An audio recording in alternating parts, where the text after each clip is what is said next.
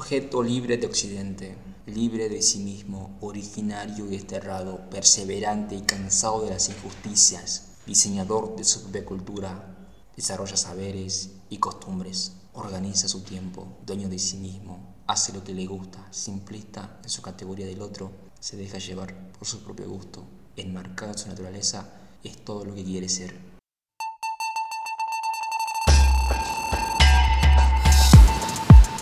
Bienvenidos.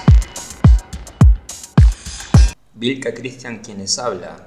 Saludos cordiales a todos los pueblos de Latinoamérica.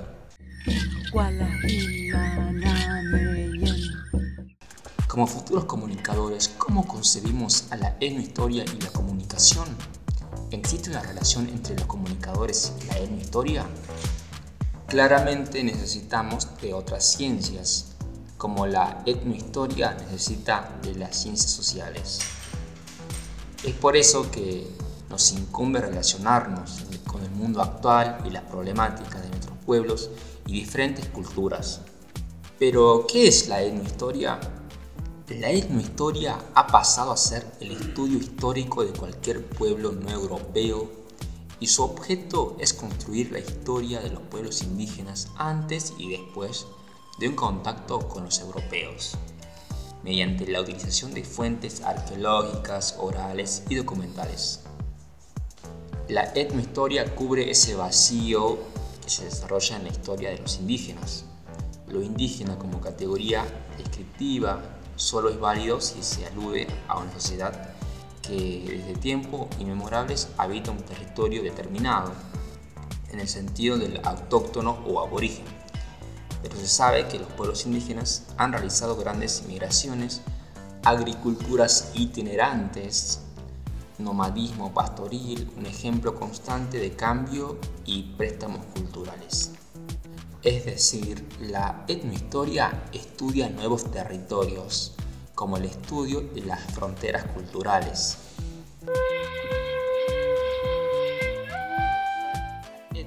Es parte del proceso de explicación y reconstrucción.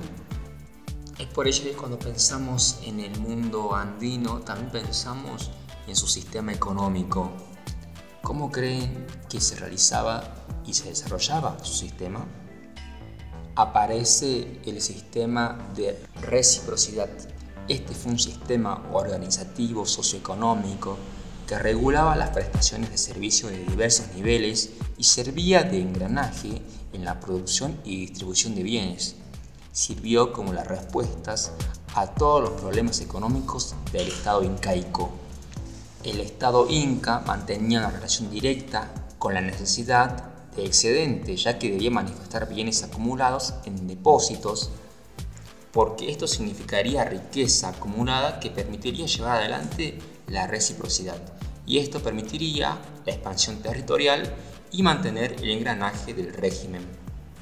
Por lo contrario, si el gobierno se encontraba débil económicamente, no podía hacer frente a las exigencias administrativas ni a las donaciones que la reciprocidad exigía. Asimismo, el texto se define entre el ruego y la dádiva. ¿Saben por qué? Porque el propio Inca desarrollaba un sistema de ofrendas o de regalo, para que lo entendamos, en el cual recibía algo a cambio. Por eso es que rogaba a los otros pueblos a que se unieran a su imperio para luego eh, conformarse a ellos y así crecer y hacer más grande su imperio. Ya que pasamos a definir la etnohistoria y el sistema económico, vamos a definir las crónicas, las crónicas por las cuales hoy en día sabemos mucho más de eh, cómo era su vida y el día a día de los indios antes y después de ser conquistados. Recordemos que quien escribe estas crónicas de lo imposible es Fran Salomón, el cual es incluyen tres historiadores indígenas peruanos. Estas crónicas se interponen con los cambios lingüísticos en el periodo de la conquista. Se basa en tres autores, Tikusi Yupanqui, José de Santa Cruz y el manuscrito de Huorocheri. Los dos primeros escritos tienen en común el acercamiento de los autores a la religión católica, mientras que el último describe los mitos y creencias de las culturas que habitan en la región. Los tres escritos tienen en común la narrativa oral indígena y su apropiación del lenguaje escrito. El texto se titula Crónicas de lo Imposible por el trabajo del autor. Conserva las culturas andinas sobreponiéndose a la posición dominante de los colonizadores españoles. Las características de las fuentes indígenas fueron en los primeros dos casos que eran bilingües, quechua, español e indígenas. En el caso del manuscrito de Guarocherí, es una transcripción realizada por escritores bilingües. Estos escritos andinos intentaban recrear el pensamiento del pasado como un sistema totalizante y tenían las mismas dimensiones del pensamiento europeo, el cual ocupaba el mismo espacio y sin embargo no entraban en conflicto. Luego de estas explicaciones vamos a tratar de hablar un poco de la actualidad, pero antes a definir lo que es el indio.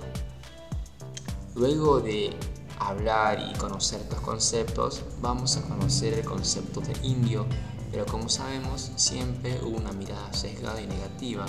A eso vamos a tratar de revertirlo, pero antes vamos a ver algunos conceptos. Diferentes autores trataron de definir al indio con criterios biológicos, la concepción racial y el criterio lingüístico autores trataron de definir al indio con algunos indicadores biológicos, la concepción racial y criterios lingüísticos.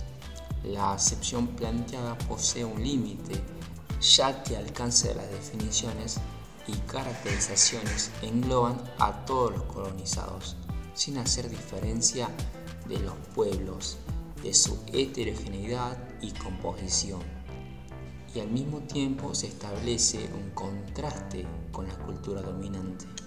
Las culturas indígenas podrían estar predominantemente compuestas de elementos europeos, pero el hecho de poseer rasgos que no estén vinculados a la población blanca la hace una cultura diferente, es decir, el alcance de las categorías conceptuales establecidas están delimitadas.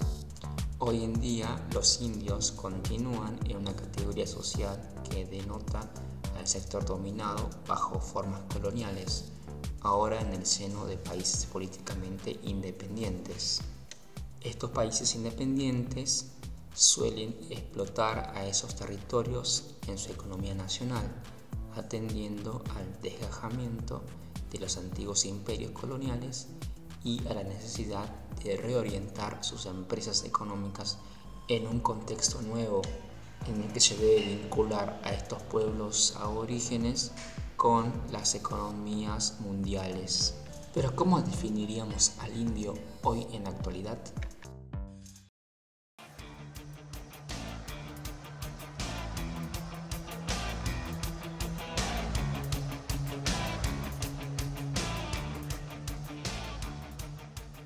En particular, considero que el indio es aquel sujeto libre de Occidente, libre de sí mismo, originario y desterrado, perseverante y el cansado de injusticias, diseñador de su propia cultura, desarrollador de saberes y costumbres, organiza de su tiempo, dueño de sí mismo, hace lo que le gusta, simplista de su categoría del otro, se deja llevar por su propio gusto, enmarcado en su naturaleza es todo lo que quiere ser.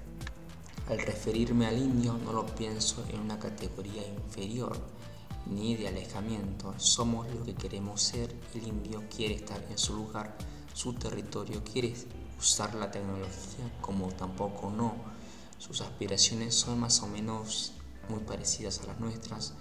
No lo pienso desde la mirada objetora del análisis académico. Son libres de comprenderse como ellos lo desean.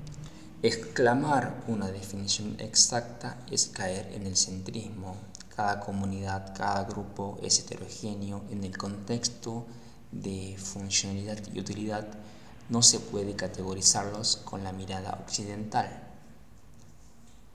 Su cultura es diferente y su estilo de vida es suya, por lo que están acostumbrados a vivir a su modo. Por último, la noción de dominación es desde la visión del colonizador. Desde mi noción prefiero una liberación de esta relación con el colonialismo. Y así llegamos al final. Gracias por quedarte. Te espero